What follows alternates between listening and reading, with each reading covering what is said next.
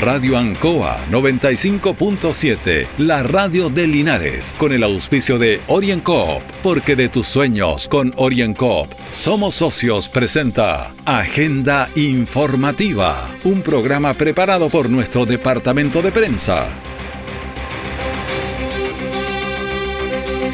Bienvenidos a Agenda Informativa de este día, miércoles 1 de septiembre, el primer día del mes de la patria. Estamos comenzando en Radio Ancoa junto a don Carlos Agurto a desarrollar eh, las informaciones. Así que vamos inmediatamente a nuestro informativo.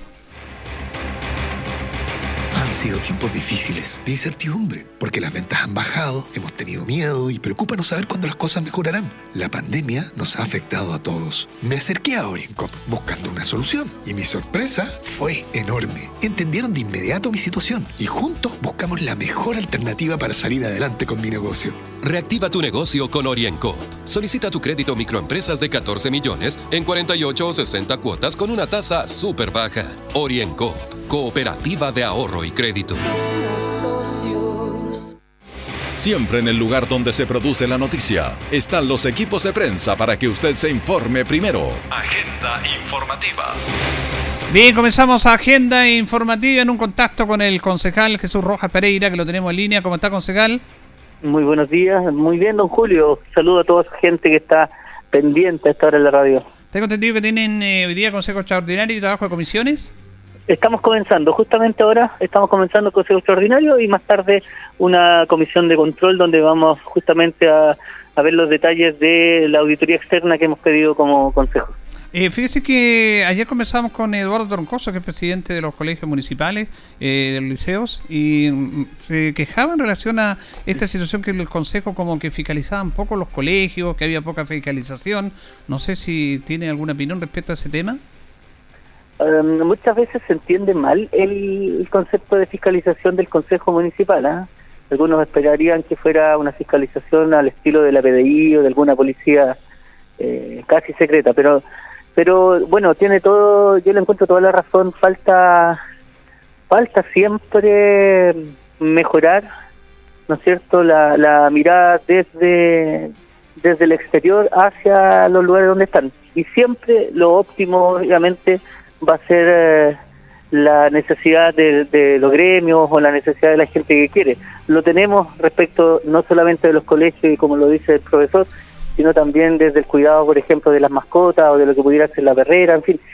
Cada uno que se eh, abandera y que ama un, un proyecto o un lugar eh, quiere lo mejor para eso y lógicamente lo óptimo siempre vamos a querer Sí, eso es importante, pero él dice como que habría un cierto como abandono del Consejo en fiscalizar los colegios, en pandemia, todo eso. Eh, claro, eh, eh, por, por, eso le digo una mirada, el Consejo, eh, por algo tenemos Comisión de Educación y ahí llevamos años, yo por lo menos la, el Consejo anterior fui presidente de la Comisión de Educación y siempre estamos aportando en beneficio de los colegios. Yo mismo he estado en todo el proceso de, este de regreso, del retorno a clases, preocupado, buscando alternativas, los colegios se han organizado de una manera eh, eficaz, le hemos dado la oportunidad que cada colegio busque con su equipo educativo eh, cuál es la mejor manera de presentarse a la comunidad, en fin, estamos trabajando en eso siempre.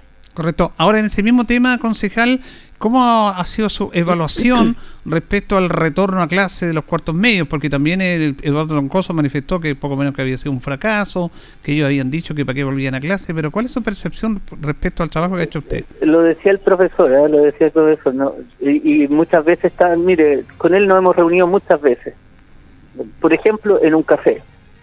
Eh, el mismo profesor después eh, tiene temor de que eh, los niños vuelvan, que los profesores no tienen las condiciones para volver a, a, al colegio. Eh, yo creo que está esa percepción, ¿no es cierto? Uno le pide muchas veces al colegio eh, y que está bien, la exigencia que sea necesaria, sin embargo son los mismos niños que después vemos en un parque, en la cancha o en los mm. centros comerciales y son los mismos papás. Entonces, um, yo creo que tenemos que buscar un, un, un, un punto medio, ¿no? Eh, evidentemente con todas las exigencias que sean necesarias, pero también eh, haciendo eh, conciencia de que esto esto es tarea de todos. Perfecto. Ahora en ese mismo tema, concejal, que quería preguntar sobre eh, el trabajo, me imagino que están haciendo ustedes para la vuelta a clase, que es una eh, presencial, que parece que ya está enfocada hacia marzo del 2020. ¿Usted está de acuerdo con esa fecha y se está trabajando, visualizando esa fecha? Se nos fue el concejal. ¿Lo teníamos ahí? Se nos fue. Lo que pasa es que él está ahí en, en consejo y va a ir a, va a ingresar a consejo. Vamos a ver si hacemos el último intento porque le quería preguntar sobre esto también, cuál es su reflexión respecto a lo que va a pasar con la vuelta a clase definitiva el día, el año 2020, 2022, perdón. Para eso están trabajando. Eh, hemos estado en una emergencia en dos años, se ha hecho clases online y es complejo y difícil esta vuelta. Pero eh, le queríamos preguntar sobre, eso, pero él está en este momento en un consejo extraordinario, por eso lo sacamos del consejo, en buen sentido de la palabra, y tuvimos esta presentación, pero parece que ya va a ser complejo retomar la comunicación. Pero ahí teníamos entonces este contacto con el concejal Jesús Rojas respecto a este tema eh, educativo, a las declaraciones que hizo ayer el presidente de los colegios municipales de enseñanza media, Eduardo Troncoso, que había poca fiscalización de parte de los eh, del consejo en relación a cómo estaban funcionando los colegios. Y esto es un tema en el cual hay que tener obviamente una amplitud respecto a esta situación. Ha sido un proceso, recuerdo que la vuelta a clase fue una petición de los mismos alumnos de los cuartos medios y de los padres apoderados y por lo tanto hay que escuchar la voluntad de los alumnos de los padres apoderados fundamentalmente porque están preocupados en esta época escolar que ellos están que es justamente cuarto medio para salir ya a, estudiar, a tener otras carreras, las carreras técnicas o a la universidad. Es por eso que ellos necesitaban estar en clases presencial. Fue una petición de ella y la autoridad, como los municipios, deben estar escuchando eso y los profesores también tienen que estar escuchando a sus alumnos respecto a esta situación. Así que eh, ese es el tema que más o menos conversamos con el concejal Jesús Roja, que ahora no es integrante de la Comisión de Educación, es, presidente, eh, dicho, es integrante, pero es presidente de la Comisión de Turismo. El año pasado él fue presidente de la Comisión de Educación. Vamos a escuchar al diputado Rolando Rentería, que visitó la comuna de Retiro y están viendo sobre todo la instalación de un badén de un puente sobre el río Longaví y otro aspecto importante de apoyo a la comunidad retirana. Estamos aquí en el sector Lucero, de retiro, muy contentos por la cantidad de gente que se reunió y, por la predisposición que tienen siempre. por otro lado, preocupado también porque es un camino que se ha faltado durante muchos años y como siempre se vende la pomada y al último no se concreta. Hoy día yo puedo decir que los hechos marcan más que las palabras. Esperamos trabajar, vamos a empezar desde hoy día a tratar de sacar este proyecto adelante. Hay platas que se aprobaron, cerca de 12 mil millones de dólares en algún momento con eh, parlamentarios de todos los lados políticos nos unimos para poder hacer una inyección de recursos, especialmente al Ministerio Pública, para que pudiera mejorar estos caminos. Y eso vamos a tratar de mejorarlo y, establecer aquí hoy día una falta muy delgada, pero que significa en el futuro poder tener un asfalto definitivo.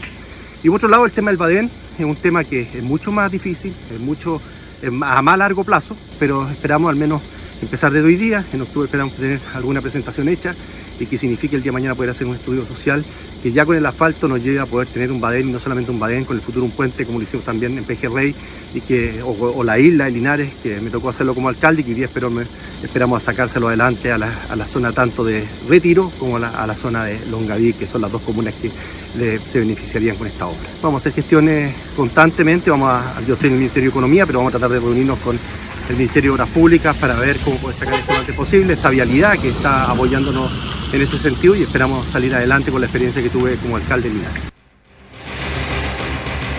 Orienco está presentando Agenda Informativa en Ancoa, la radio de Linares. Han sido tiempos difíciles, de incertidumbre, porque las ventas han bajado, hemos tenido miedo y preocupa no saber cuándo las cosas mejorarán. La pandemia nos ha afectado a todos. Me acerqué a Orincop buscando una solución y mi sorpresa fue enorme. Entendieron de inmediato mi situación y juntos buscamos la mejor alternativa para salir adelante con mi negocio. Reactiva tu negocio con Orienco. Solicita tu crédito microempresas de 14 millones en 48 o 60 cuotas con una tasa súper baja. Orienco Cooperativa de Ahorro y Crédito. Nuestra central de prensa está presentando Agenda Informativa en el 95.7 de Radio Ancoa.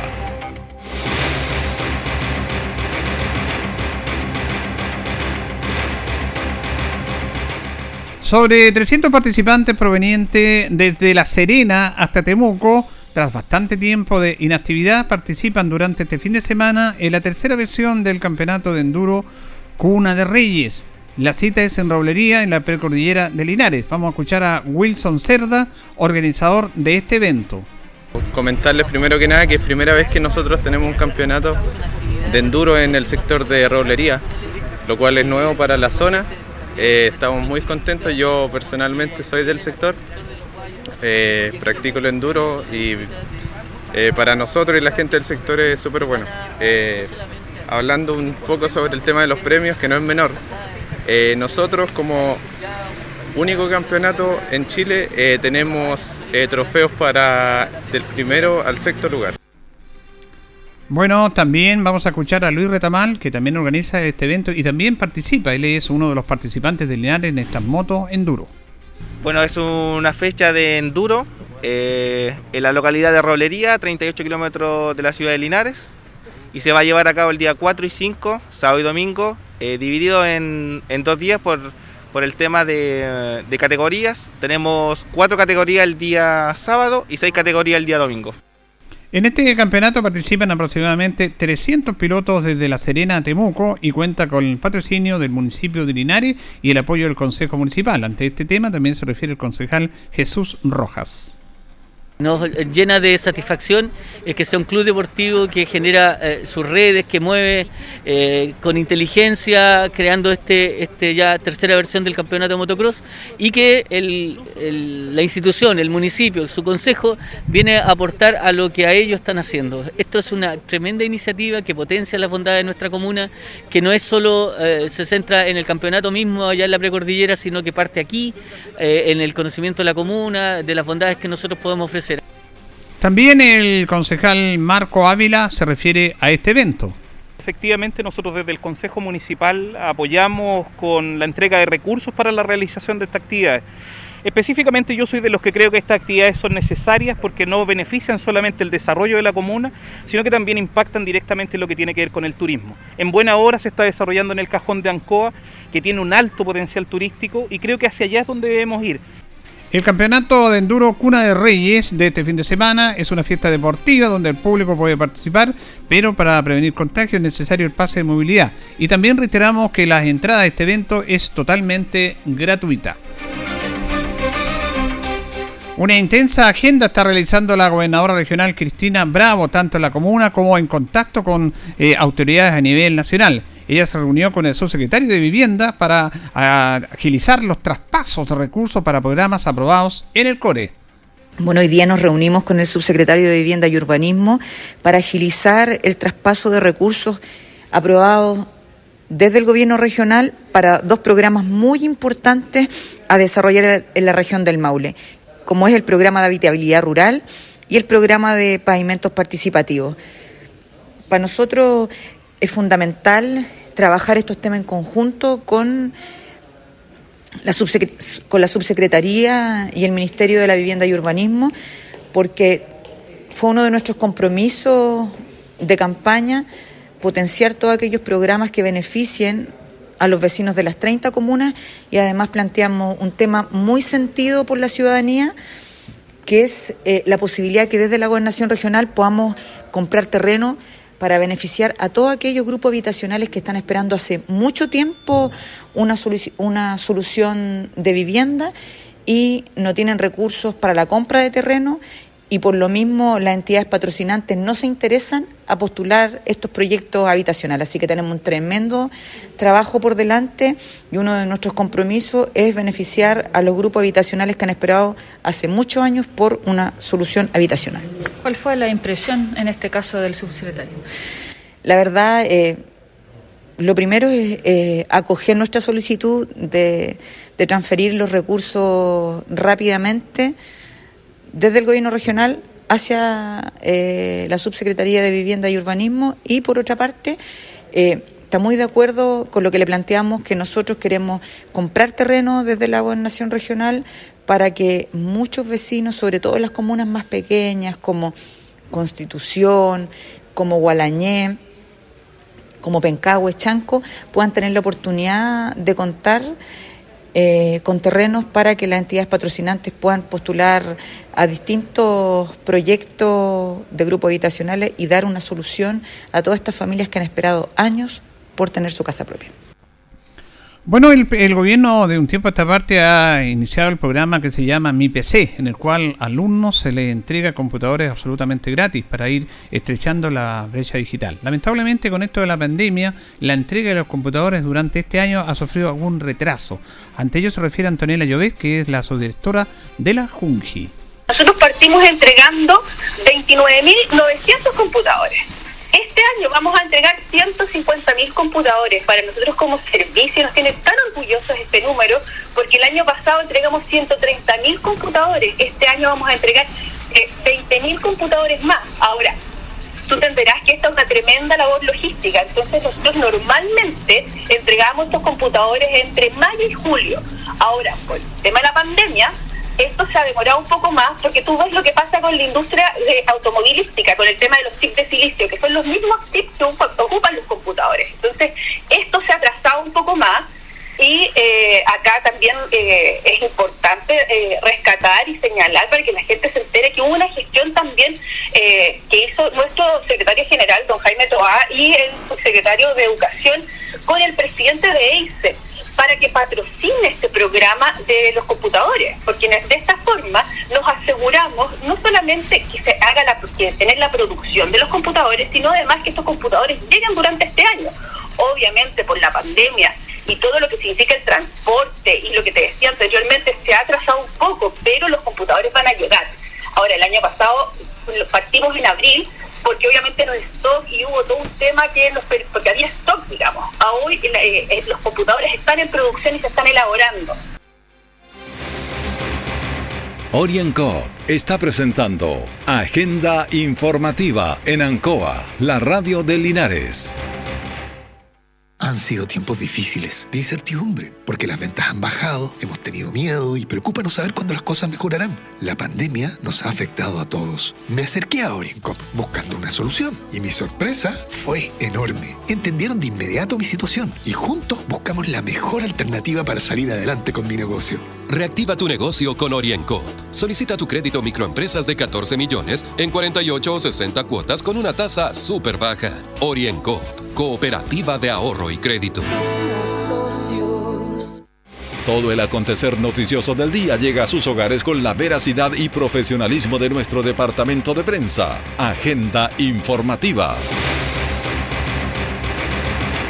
Bueno, eh, vamos a escuchar al concejal Marco Ávila porque reiteramos que después de mucho tiempo el Partido Socialista en la lista para el parlamentario lleva dos nombres. Habitualmente llevaba uno, ahora lleva dos, que son el diputado Jaime Naranjo y Felipe Barnechea. Son las dos cartas que tiene el Partido Socialista para la elección de parlamentario y diputado del Distrito 18. Sobre este tema, sobre si es bueno llevar dos candidatos y a quién va a apoyar él, se refiere el concejal del Partido Socialista, Marco Ávila desde el seno del, Partido Socialista yo creo que es oportuno que se presenten abanicos de opciones para que la ciudadanía en definitiva tome la decisión libremente. En lo particular, y yo en eso yo no creo que haya un, un, eh, un ocultamiento respecto de lo que yo voy a hacer, este concejal en específico va a estar apoyando al diputado Jaime Naranjo, creo que él ha hecho un trabajo destacable en el último tiempo y eso hay que valorarlo. Eh, en esto, don Julio, uno debe primar y premiar además la lealtad y el diputado Jaime Naranjo ha sido muy leal con la ciudadanía, muy leal con Linares y en específico con este concejal se ha portado muy bien. Por lo tanto, yo como soy un hombre eh, eh, que, hago, hago valer, eh, digamos, la lealtad, voy a estar acompañándolo firmemente en este proceso para la reelección. A me parece interesante de usted porque hay otros puntos políticos como que no se quieren comprometer. Usted transparenta su, su, voto y lo transparenta, pero está abierto a que hayan otros candidatos. Sí, yo, yo se lo planteé a Felipe en algún momento cuando nos reunimos, yo le dije bienvenido, a buena hora que puedas competir en Linares, ojalá se generen los dos cupos. Finalmente el Partido Socialista optó por los dos cupos, pero en este caso, y también se lo planteé a Felipe, en este caso yo cuando tome la decisión y me corresponde estar en la urna, mi candidato es sin lugar a dudas el diputado Jaime Naranjo y voy a estar apoyándolo firmemente en esta reelección. Yo creo que se va a reelegir, yo creo que va a tener una buena, un buen proceso Eh, y ahora, lo importante también es que uno ahí puede tener una petición respecto del resultado, pero es la ciudadanía la que elige. O sea, yo creo que eh, uno se somete a las elecciones en definitiva para que lo puedan evaluar y, y en definitiva lo, quienes se van a pronunciar van a ser los ciudadanos en noviembre próximo. ¿Y qué esperan ustedes? ¿Mantener el cupo, llegar otro más? Porque la verdad que ha cambiado el tema del votante, pero ustedes tienen un núcleo permanente, fiel, el Partido Socialista, en este distrito. Sí, efectivamente. Ahora, la aspiración principal podría ser que el Partido Socialista tuviera dos diputados. O sea, sería novedoso, histórico eh, y muy bueno para Linares. Pero al menos mantener uno, al menos mantener uno. Y va- vamos a trabajar para que así sea. Muy bien, muchas gracias. A usted, don Julio. Así es, entonces ya está establecido de que son los dos los candidatos, pero están dando a conocer sus eh, prioridades. Y Marco Ávila dice que está bien que hayan dos candidatos, pero él va a dar su apoyo al actual diputado Jaime Naranjo que va a la reelección. Y, fíjese que en el partido de Deportes Linares el día sábado pasado jugaba acá frente a Provincial Osorno se dio una situación bastante compleja de salud de uno de los jugadores de Deportes Linares, Brandon Muñoz, que tuvo que ser derivado al centro de rehabilitación y no por un problema físico de golpe, de contacto, sino que por un problema que se sintió mal, se desvaneció y eso nos preocupó a todos. Eh, se está haciendo los exámenes, nosotros conversamos con él para que nos cuente cómo está, qué es lo que se vivió ese día y cuál puede ser su futuro. Eh, no, ya me siento mucho mejor, más estable.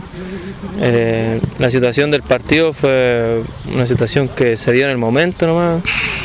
Y gracias a Dios ha salido todo bien y he podido estar mejor, de mejor manera. ¿Qué te pasó ahí? Porque de repente vemos que te desvaneciste, perdiste el aire. ¿Qué, qué pasó ahí? ¿Qué, qué recuerdas tú? En el momento eh, estaba- no, no podía respirar y veía todo borroso. Y de un momento a otro me empezó el cuerpo y me caí. Y ya después tomé conciencia cuando estaba ya en el, hospital. en el consultorio, sí, en el hospital. Ahora, ¿nunca te había sucedido esto? Eh, anteriormente no. Siempre he tenido exámenes y nunca había tenido problemas con, con esto. Y ahora los exámenes que te has realizado, ¿qué te dijeron? Eh, fui al médico y me recomendó hacerme un ecocardiograma, un electrocardiograma y un test de esfuerzo para descartar cualquier cosa. ¿Qué es la idea, por cierto? Sí, esa es la idea, descartar cualquier cosa, más por el tema de la salud igual mío. Sí, que es lo más importante. Lo más importante. Bueno, pero ahora eh, quería ver tu situación personal fuera de salud porque tú eres jugador de Deportes Linares y me imagino que la idea es que recuperarte y seguir acá. ¿Qué has conversado con los dirigentes de ese tema? Eh, sí, la idea es tomarme lo- los exámenes lo antes posible ya para poder estar en... eh, Depende de los resultados para poder estar ya en, en condición de que el profe me pueda ocupar. Si es que se puede, va a estar el viernes, si no la otra semana o cuando, cuando Dios quiera que pueda estar en la cancha, si es que sale todo bien. Tomar una decisión, pero en base a lo que te digan los exámenes. Eso es lo más importante. En base a lo que digan los exámenes, ahí tomamos la decisión, porque yo igual soy consciente y o sea, todas las personas somos conscientes que si los resultados me arrojan algo, algo negativo, yo consciente y por mi salud y por, por, las- por la historia de todo. Claro. ¿Pero te- los dirigentes se han contactado contigo? Eh, hoy día hablamos y quedamos de mañana eh, buscar la solución para tomar los exámenes. Los exámenes. Lo primero que tienes que hacerte los exámenes. Sí, primero son los exámenes, lo más importante. Ya. ¿Y tu familia, oye, cómo toma este tema? ¿Qué dice tu familia? No, mi familia en el momento estaba viendo el partido y estaban asustados, asustados, preocupados en todo el tema. Y, pero ahora, ahora igual están asustados, un poco asustados porque están a la espera también, pues como todo. ¿Tú viajaste el fin de semana Sí, con tu familia? viajé a estar con ellos, sí. Correcto. Ahora Pero te- ahora te sientes bien, sí? Sí, ahora me siento bien. Qué bueno, qué bueno. Bueno, esperamos que sea lo mejor, pues Brando, ¿ah? La salud es lo fundamental, pero que saquen los exámenes y tomen las cosas con calma, hermano. Sí, hay que tomar las cosas con calma y ojalá Dios quiera que pueda seguir todo bien. Muy bien. Muchas gracias. bien, ¿ah? Muchas gracias que esté bien. Bueno, ahí conversamos con este niño, joven, que son niños de 20 años, que vivió una situación muy terrible. El día sábado se desvaneció, perdió el aire, tuvo que ser llevado de urgencia al centro de rehabilitación. Se tiene que hacer los exámenes para ver en qué condición está. Dijo que nunca le había pasado eso, jamás en su vida deportiva. Es un hombre joven, es un muchacho joven, no había tenido ningún inconveniente de salud y se produjo eso, que hemos visto muchas veces en el deporte a todo nivel. Pero hay confianza y fe de que pueda superar este momento. Todo va a determinarse en relación a los exámenes que se haga y en base a esa resolución, a esos resultados, se va a ver qué pasa, si sigue jugando o va a tener que cuidar su salud, porque aquí lo más importante, la prioridad para él es su salud. Reiteramos para terminar en este mismo tema de Deportes Linares que hoy día hay asamblea a las 19.45 en el Consejo Local de Deportes de Calle Lautaro. El punto fundamental es el traspaso de los terrenos de hacia el municipio en una exposición que va a dar el abogado Gustavo Dinamarca y es presidente del club en relación a por qué es conveniente traspasar esos recursos, perdón, esos terrenos hacia la municipalidad. En ese tema se va a hacer esta posición y esto tiene que ser aprobado o no por la asamblea. La asamblea en ese sentido va a determinar. Nos vamos, nos despedimos, le agradecemos su sintonía en el 95.7 junto a don Carlos Agurto y la coordinación y sigan sintonía de Radio Ancoa.